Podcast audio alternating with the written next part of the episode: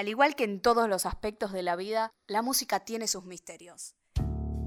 Esos hechos polémicos que nunca se terminaron de aclarar y que existiendo una versión oficial sobre lo sucedido, hay situaciones que siguen dando que hablar. Noelia Sánchez Barrio, Patricio Mateo Soria y Simón Braverman son los encargados de hablar de esos hechos, pero desde el lado B, la cara menos conocida del disco. Prepárate porque ellos te van a hacer escuchar la otra canción.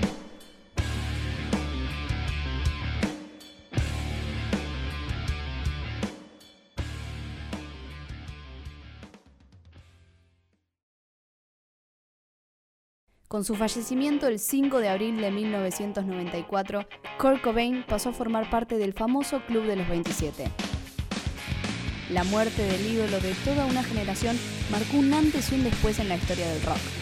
Al estar cumpliéndose 25 años de aquel suceso, es el músico elegido para inaugurar la primera temporada de la otra canción, la temporada del Club de los 27.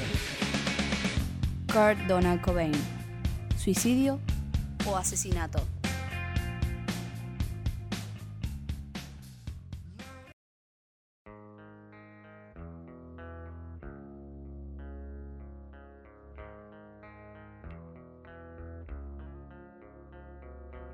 Mucho se habló de la muerte de Kurt Cobain y hoy, 25 años después, siguen habiendo cosas que dan que hablar.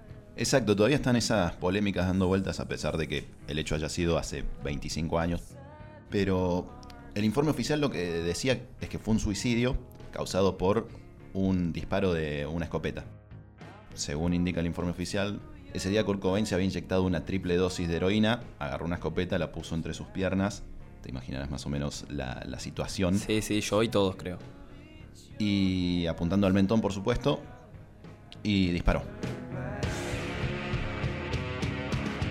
Posteriormente, dos o tres días después, un empleado de la casa, más específicamente un electricista, encontró el cadáver, pero en una situación un poco extraña, si se quiere.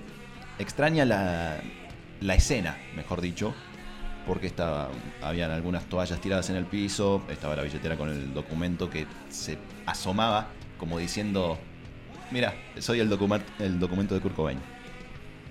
Y había una nota de suicidio clavada en la lapicera, clavada con una lapicera, en la cual hacía como una especie de carta de despedida mencionando que ya la música no era lo de él, que ya no lo llenaba, que no era feliz haciendo eso y tal vez murió sin ser consciente de, esa depresión que él llevaba desde hace mucho tiempo. Y entonces, ¿cuáles son esos detalles que siguen generando polémica, que siguen dando que hablar? Claro, porque nosotros estamos hablándote, hablándote a vos que estás escuchando, de esta versión oficial y decís, bueno, ¿qué es lo que no te cierra? Ahí vamos. En primer lugar, no se encontró ninguna huella digital en la escopeta las pericias eh, en el arma se realizaron una semana después. Sí, esto ya es un punto importante porque en casos así creo que lo primero que tenés que hacer es hacer las pericias al arma. Claro, sí, sí. Además, también salió en el informe que la posición del arma en el suelo no era la, la indicada como para que se demuestre que es un suicidio.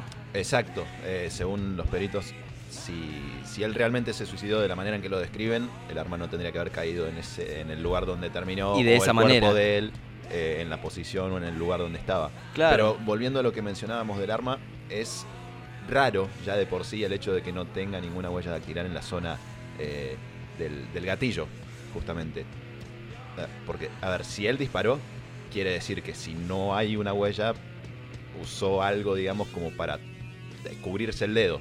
Pongámosle un guante, por decir algo. y el guante nunca apareció en el cadáver. Y nunca, nunca apareció ni siquiera en la escena del crimen, entonces dicen que pudo, pudo haber sido alguien que sí tenía alguna especie de protección. Además, en el informe toxicológico que salió a la luz, decía que en el cuerpo de Cobain habían encontrado más de la dosis que soporta el cuerpo de heroína. El triple, más precisamente. Se, encontró el, triple de la dosis de la dosis letal de heroína, o sea, el triple de la dosis letal.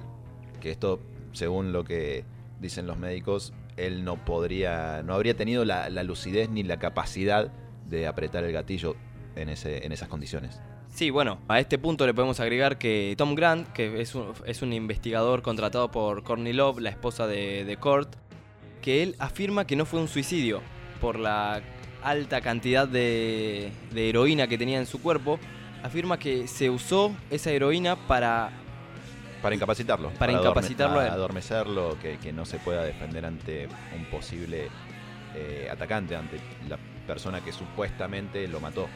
Además, eh, volvamos a, a la carta que dejó Kurt, que también se analizó y estaba escrita con distintas letras. Exacto, es bueno lo que hacíamos mención al principio. Em, la carta, la primera parte estaba dedicada a Boda, que era el amigo imaginario que tenía el de chico, Sí. y estaba escrito con una letra y tenía un mensaje X. La última parte estaba escrita con otra letra y estaba dedicada a la mujer y a la hija.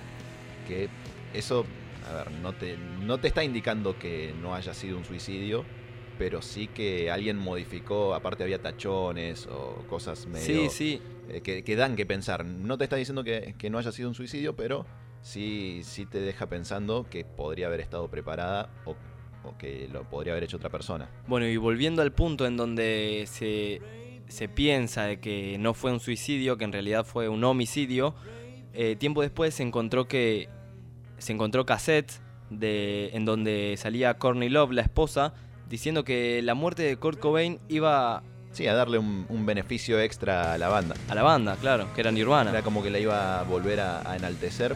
Además tengamos en cuenta que ellos en ese momento estaban pasando un mal momento sentimental. Estaban casados pero se estaban por divorciar. Entonces creo que ella previendo un poco la situación, las, hipótesis eh, que se manejan, es que ella mandó a, matarlo por esta- estas cuestiones. Sí, siguiendo ¿no? con la incriminación de hacia Courtney Love, la esposa de- del cantante, se encontraron tiempo después que 23 fotos y videos habían desaparecido misteriosamente.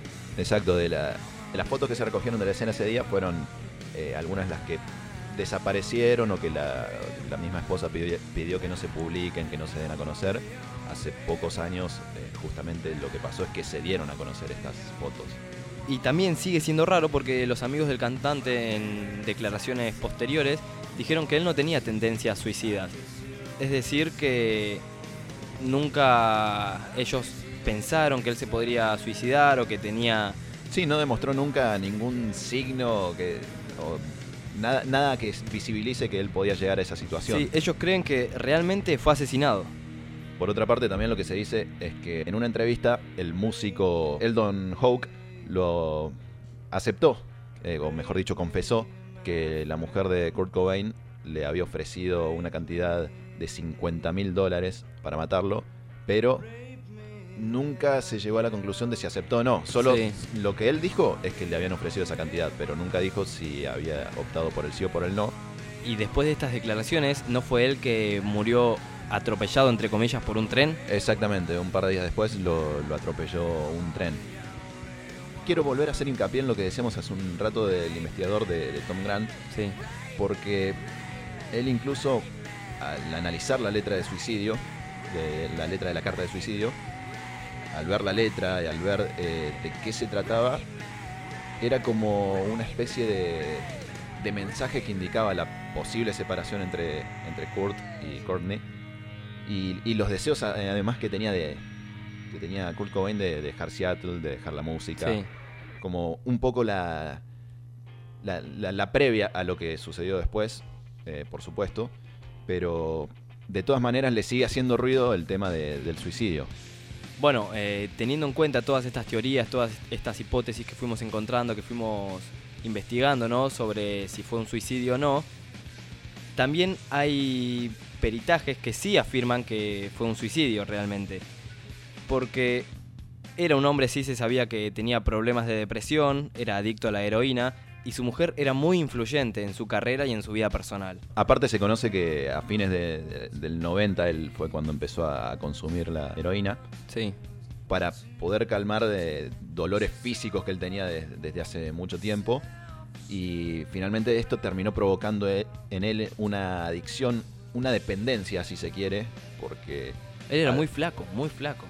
bueno, justamente una de las consecuencias de, de su adicción fue esa, que terminó siendo muy flaco, llegó a pesar creo que 45 kilos, 47 kilos, una, una cosa así. Pero aparte se conoce el caso de previo a un recital en Roma, que Sí. terminó eh, con una sobredosis de, de heroína que Que su mujer tuvo que conseguir medicamentos ilegales para reanimarlo. Exacto. Entonces, hay algunas cuestiones que dan a pensar y te dicen, sí, mira, tranquilamente se podría haber suicidado. Pero, como decíamos recién, hay cosas que te dicen que no, te dicen todo lo contrario. Yo creo que igual la verdad no la vamos a saber nunca. Pero, por lo menos, para eso está este podcast. Para darte un, un pantallazo de lo que es la otra parte de la historia, ¿no? Claro, nuestra temporada del Club de los 27, empezando por Kurt Cobain, va a seguir y ustedes van a poder escucharlos porque nosotros les vamos a contar varias hipótesis sobre el resto de los protagonistas de este Club de los 27. Soy Simón Braverman. Yo soy Patricio Soria y estamos acá para cantarte la otra canción. Chau.